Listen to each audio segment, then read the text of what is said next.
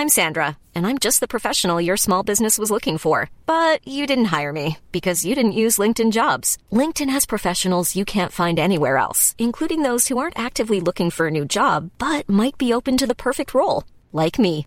In a given month, over 70% of LinkedIn users don't visit other leading job sites. So if you're not looking on LinkedIn, you'll miss out on great candidates like Sandra. Start hiring professionals like a professional. Post your free job on linkedin.com/people today. A igreja existia no tempo dos evangelhos.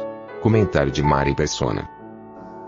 Nos evangelhos ainda não existia a igreja. Então, grande parte das mensagens faladas aqui pelo Senhor eram para Israel, eram para os judeus. É claro que nós nos beneficiamos disso porque tem princípios aqui ah, que também se aplicam, como acontece com o Antigo Testamento. Nós não seguimos a lei do, do Antigo Testamento, as outras coisas, os sacrifícios e tudo, mas há princípios lá que servem para o nosso ensino, nossa demoestação. Então, aqui no capítulo 11 de Lucas, versículo 53, e dizendo-lhes ele isso, começaram os escribas e os fariseus a apertá-lo fortemente e a fazê-lo falar acerca de muitas coisas, armando-lhe ciladas, a fim de apanharem da sua boca alguma coisa para o acusarem. Então esse é o contexto disso tudo. Ele, ele estava dirigindo, ele iria dirigir isso aos seus discípulos judeus, que os seus apóstolos eram discípulos judeus, e as outras, e as multidões também que o cercavam, para como que vaciná-los contra esses ah, escribas e fariseus, porque eles iriam fazer a mesma coisa que eles fizeram ao Senhor Jesus, eles iriam fazer a eles, aos judeus, aos discípulos de Jesus depois. Mesmo que não viesse a ser fundada a igreja, eles eram um testemunho como serão depois que a igreja for arrebatada. Pensa assim, o Senhor tinha seus discípulos judeus, forma-se a igreja, abre-se um parêntese, termina o tempo da igreja, ela é arrebatada, fecha o parêntese, volta os discípulos judeus à cena, valendo tudo isso que ele está falando aqui. Então, embora nós aproveitemos isso como princípios, eh, para nós também, para nossa edificação e consolo, eles são diretamente dirigidos aos judeus. E por isso que essa, no versículo 2, por exemplo, não há mais nada encoberto que não haja de ser descoberto, nem oculto que não haja de ser, de, de ser sabido. O Senhor iria revelar ainda para os judeus muitas outras coisas que ainda não tinham sido reveladas. Aqui eles estavam com parte da revelação de Deus. Nós vamos encontrar quando Paulo fala, se dirige aos, aos anciãos de Éfeso, lá em, em Atos 20, ele fala, não vos deixei de, de comunicar todo o conselho de Deus. Alguém poderia falar assim, faltou Deus comunicar alguma coisa para nós? Faltou os apóstolos, faltaram os apóstolos? Não. Todo o conselho de Deus já está revelado. Não tem mais nada que precise ser revelado. Se alguém comprar uma bola de cristal, é, pode pôr para enfeitar na estante, não vai servir para nada, porque não tem mais nada que Deus queira revelar. Tudo já foi revelado, tudo já- já está aberto. Então aqui quando ele fala desse, desses que, que queriam matar o corpo, aconteceria re- realmente, primeiro com os próprios apóstolos, e eu sempre gosto de, de chamar a atenção de alguns que me escrevem, ah, imersos nessa teologia da prosperidade, eu digo, olha, veja os apóstolos. Ah, eles, nenhum deles morreu de morte natural, exceto João. João morreu de velhice, mas todos eles foram ah, martirizados, decapitados, ah, morreram com espada, foram, foram jogados às feras. Nenhum deles teve uma morte sossegada, um final de vida feliz, próspero, sem problemas, como é pregado hoje em muitas denominações religiosas da teologia da prosperidade. Então, se os apóstolos foi assim com eles, o que a gente diria? Então não funcionou com eles essa teologia? Não, porque não é isso que Deus prometeu aos que são seus aqui na terra. Já começando com os judeus. Eles passariam sim por tribulações, por dores e por sofrimentos. E aqui, aqui nos fala também da rejeição, no versículo 10, como o irmão já explicou, o que blasfemar contra o Espírito Santo não lhe será perdoado. é, é constante. Ontem mesmo um, um, jovem me escreveu um monte. E eu tentava dizer para ele, escuta, se, se você crer no Senhor Jesus, confessa os seus pecados. Não, mas ele já desistiu de mim, porque eu já blasfemei contra o Espírito, não tem mais razão de viver, e blá blá blá blá blá blá blá blá blá. No fim eu cheguei e falei para ele, escuta, você está querendo chamar atenção? É isso que você quer? Você quer confete? Ou você quer realmente saber a verdade? Porque se fazer de vítima não resolve o problema.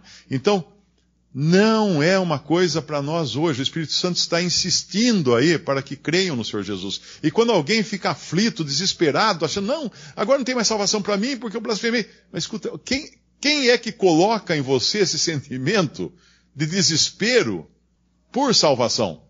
Só pode ser o Espírito Santo, que está colocando em você esse desespero por querer a salvação. Porque senão você não estava nem aí, você não ia nem ligar para isso, tava ali a assistir o jogo e esquecer essas coisas. Mas não, se existe essa aflição, existe esse sentimento de que eu preciso ser salvo, então, amém, você está tá bom, está ótimo. Deus está trabalhando em você. Isso é importante entender. Não abandonou você. Agora, outros que, uh, normalmente, essa, essas armas são muito usadas por pregadores pentecostais como forma de terrorismo psicológico para manter a coleira nos seus seguidores. Qualquer coisa, olha, sai, saiu da coleira, você perde salvação. Se você sair da igreja, blasfemou contra o Espírito Santo. Como eu ouvi um falar uma vez, que o pastor pregava, que se saísse da igreja dele, estava blasfemando contra o Espírito Santo, porque o pastor pregava inspirado pelo Espírito Santo, e quem virasse as costas ao pastor, virava as costas ao Espírito Santo. Era essa a conclusão que ele dava. Então é muito importante entender que o Deus que nós temos é um Deus que busca salvar o pecador. Mas aqui era um juízo que já era declarado àqueles judeus que iriam rejeitá-lo, iriam crucificá-lo, e depois disso haveria uns que, inclusive, assumiriam a roupa, a roupagem cristã, sendo judeus, mas que não, nunca, nunca nasceram de novo. E aí vem aquela passagem que também é muito usada no terrorismo espiritual, lá em, Hebreus capítulo 6. Hebreus capítulo 6, ele começa no versículo 1, falando a judeus, pelo que deixando os rudimentos da doutrina de Cristo, prossigamos quais eram os rudimentos da doutrina de Cristo. Os rudimentos da doutrina de Cristo eram as coisas que já tinham sido ensinadas no Antigo Testamento. Porque nós sabemos que eram as sombras, eram os, uh, uh, as figuras de Cristo no Antigo Testamento. Prossigamos até a perfeição, não lançando de novo o fundamento do arrependimento de obras mortas, isso foi já falado no Antigo Testamento, de fé em Deus, isso eles tinham aprendido no Antigo Testamento, da doutrina de batismos, eles tinham aprendido doutrina de batismo no, Antigo Testamento porque havia batismos, haviam as oblações na, na, na lei dada através de Moisés, através de anjos para Moisés, e Moisés deu ao povo, havia essas oblações já, que eram batismo. Oblações são lavagens. Uh, e João Batista era um que batizou também, dentro de um caráter judaico do batismo. E da imposição de mãos, isso havia também no judaísmo, e da ressurreição dos mortos. Havia no judaísmo, mas ainda de maneira imperfeita, que eles não tinham comple a completa mensagem. Tanto é que Marta sabia que os mortos haviam ressuscitar no final mas ela não sabia que essa, essa ressurreição dos mortos aconteceria em partes, porque daí o Senhor vai explicar ela e nós vamos aprender mais sobre isso depois através do apóstolo Paulo. E do juízo eterno, eles também sabiam. Então, todas essas doutrinas, esses rudimentos de Cristo, faziam parte da bagagem judaica. Eles, por isso que aqui o, o autor de Hebreus, na carta não diz quem é o autor, mas ele fala: Isso faremos se Deus o permitir. Porque não era uma coisa urgente, premente, necessária naquele momento, que tinha outras coisas mais importantes para ele falar.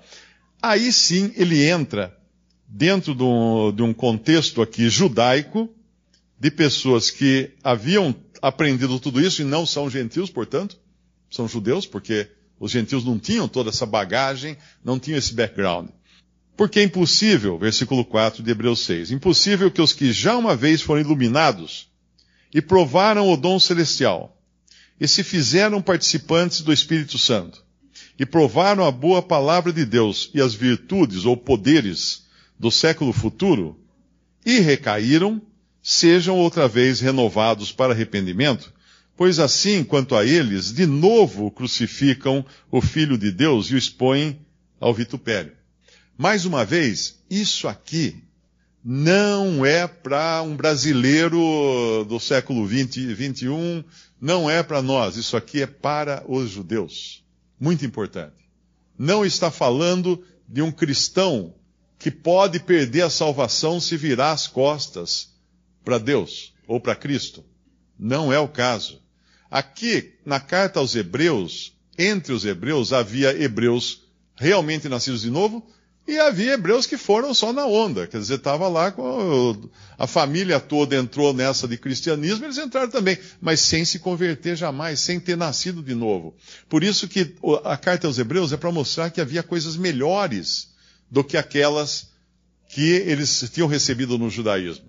Uh, a palavra, a expressão melhor, melhores, acontece algumas vezes na carta aos Hebreus. Isso é importante. Então aqui, quando ele fala é impossível, e realmente é impossível, aqueles que uma vez foram iluminados. Quando que eles foram iluminados? Ora, a luz estava no mundo. A luz estava no mundo. O Senhor Jesus é a luz do mundo. E ele estava no mundo. Onde ele passava, a luz estava exposta. E a luz não só traz vantagens, né, por iluminar, mas a luz traz problemas. Porque quando você levanta uma pedra e o sol bate debaixo dela, o que acontece? As, as, as aranhas, escorpiões, aquele monte de bicho venenoso, eles se escondem, porque eles não gostam de luz. E as pessoas rejeitavam o Senhor Jesus porque ele era a luz vindo ao mundo. Lá em João ele fala, no capítulo 3 de João, a luz veio ao mundo, mas os homens não quiseram a luz, os homens detestaram a luz, rejeitaram a luz. E aqui então ele fala uh, provaram o dom celestial. O que é provar o dom celestial? O pão do céu.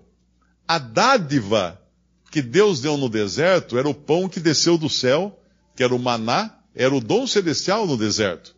Era a dádiva vinda do céu para alimentar as multidões no deserto. Agora estava ali aquele que é o pão descido do céu, o dom celestial, a dádiva, o presente dos céus desceu agora para os judeus.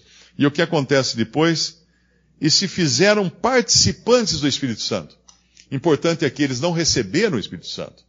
Eles fizeram participante. Eles foram influenciados pelo Espírito Santo. Eles foram beneficiados pelo Espírito Santo. Enquanto o Senhor Jesus andava aqui. O que mais?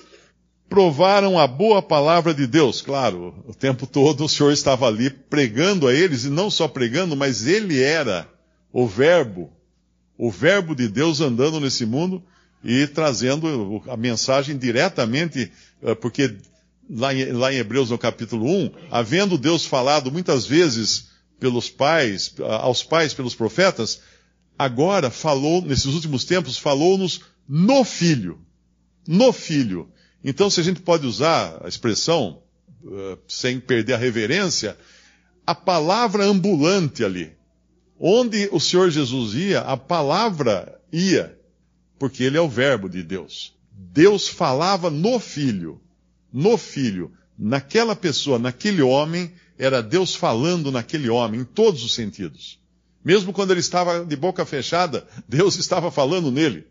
Apenas por ele ser quem ele era, Deus falava nele. Isso é importante entender. E aí o que acontece no versículo 5, provaram a boa palavra de Deus e as virtudes do século futuro. Que virtudes? Poderes. Que poderes? Os poderes que serão manifestados no milênio, no reino milenial de Cristo, quando ele fará aquilo que ele fazia aqui na terra quando ele andou e ele encontrava um leproso, tocava o leproso, a lepra sumia. Quando ele encontrava uma multidão de cinco mil pessoas, ele pegava lá uns pãezinhos, uns peixinhos, multiplicava aquilo, alimentava a multidão. Aquilo era um poder sobrenatural. Quando ele via o mar agitado, ele ordenava o mar parava, o mar se calava, o mar amansava. Aquilo era poder, poder do século futuro, poder do milênio. As virtudes do século futuro estavam ali à disposição deles, eles viram isso. Ninguém poderia ir dormir depois e no dia seguinte esquecer o que viu, o sujeito viu os pães multiplicarem, viu multidões sendo curadas. Não é essas coisas de igreja, fala assim, venha hoje, grande noite de milagres, aí coloca um no palco lá, fala assim, ah, esse, tá, eu tenho uma dor aqui, outra dor ali, e passou a dor. Não é isso. a Bíblia fala que todos eram curados. Então, se tinha mil pessoas doentes, quando o Senhor Jesus curava, as mil pessoas eram curadas. Quando lê a passagem de cura, veja, procura lá que tem a palavra todas, ou todos foram curados. Muito importante. Ele não curava um ou dois, todos. E aí, uma outra, uh, no versículo 6, aí vai falar assim, recaíram. Então é impossível que quem participou de tudo isso, e quem participou de tudo isso? Não fui eu nem você. Nós não estávamos lá há dois mil anos na, na, na Judéia ou na Galiléia uh, participando dessas coisas. Mas eles estavam, os judeus estavam. E recaíram. É impossível que eles sejam outra vez renovados para arrependimento, pois assim, quanto a eles, eles quem? Os judeus, de novo crucificam o Filho de Deus e o expõem ao vitupério. E aqui um detalhe importante para a gente ver que isso aqui não é para ninguém hoje, é para eles. Porque nenhum de nós aqui crucificou o Filho de Deus. Quem crucificou o Filho de Deus? Os judeus. Só quem crucificou o Filho de Deus poderia crucificar de novo. Que é o que diz aqui. De novo crucificam o Filho de Deus. Para crucificar de novo, tem que ter crucificado uma vez. Então é muito importante, porque muitos aqui vieram de denominações pentecostais que usam esse versículo aqui de montão para colocar terror na mente das pessoas. Oh, você vai perder a salvação, tá vendo? Você vai perder, você vai crucificar de novo o Filho de Deus. Mas eu nunca crucifiquei o Filho de Deus. Como é que eu vou crucificar de novo? Não é? Então, esses detalhes da palavra de Deus são importantíssimos. Por isso que é o entendimento da palavra de Deus não se dá sem o entendimento das dispensações. E eu insisto que uh, tem irmãos que eh, pregam sobre as dispensações com bastante capacidade. Eu não, não conheço tantos detalhes como, quanto eles conhecem, e já existem gravações disso. E, ouça as gravações. Leia os textos e livros que falam das dispensações, porque isso é a chave. É como se você abrisse assim e falasse, uau! De repente tudo fez sentido. De Gênesis a Apocalipse, tudo fez sentido. A hora que abriu a caixinha das dispensações. E por isso, voltando lá em, em Lucas 12, o que nós temos ali? Justamente um momento em que o Senhor Jesus, depois de mencionado em Lucas 11, uh, ah, aquilo que foi mencionado nos últimos dois versículos, que é começar os escribas e os fariseus a apertá-lo fortemente, fazê-lo falar acerca de muitas coisas, armando-lhe ciladas. Agora ele vai dar, ele vai dar aqui a, a, vacina. Ele vai dar a vacina, ele vai dar o contraveneno, esqueci a palavra agora, que é o, o antídoto. Ele vai dar o antídoto a esse veneno dos fariseus, apresentando que ele ia estar sempre no controle daqueles que fossem seus discípulos. Eles nunca seriam deixados na mão. Jamais alguém fala assim, mas peraí, mas os, os apóstolos, não, você não acabou de falar que eles morreram? Todos eles martirizados? Sim, sim. Mas como morreu Estevão? Veja o Senhor em pé. Ora, morrer vendo o Senhor em pé, esperando para entrar na presença dele, isso não é morrer. Isso não é, isso não é martírio, vamos, vamos dizer assim. Isso não é o desespero de uma morte terrível, horrível. Não. Isso é olhar e falar assim, ah, eu, tô, eu já estou aí. Estou chegando aí. É isso. Foi esse o martírio que eles tiveram. Para aqueles que o matavam, que os matavam, é, realmente não sobrava nada a não ser viver a vida agora aqui. Talvez amanhã se converterem, aqueles que possivelmente se converteram, alguns, eu creio que sim. Né? Ou como o próprio ladrão na cruz, esse realmente é, era o Filho de Deus. Agora, para os que sofreram tudo aquilo, que esperança brilhante, que certeza brilhante eles tinham bem diante de si, bem diante dos seus olhos. Então, entendendo isso aqui agora, claro, serve para nós também como consolo, como conforto, como exortação, uh, todas essas partes que o irmão uh, bem colocou aqui, de como que vários departamentos da nossa vida que o Senhor prometeu que estaria cuidando. Mas sempre entender que aqui o contexto ainda é do judaísmo.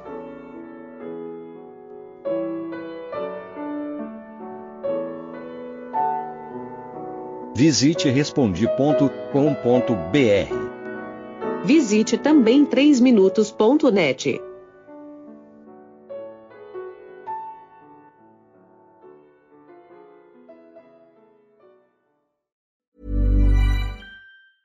Mom deserves the best, and there's no better place to shop for Mother's Day than Whole Foods Market. They're your destination for unbeatable savings, from premium gifts to show-stopping flowers and irresistible desserts. Start by saving 33% with Prime on all body care and candles. Then get a 15-stem bunch of tulips for just $9.99 each with Prime. Round out Mom's menu with festive rosé, irresistible berry chantilly cake, and more special treats. Come celebrate Mother's Day at Whole Foods Market.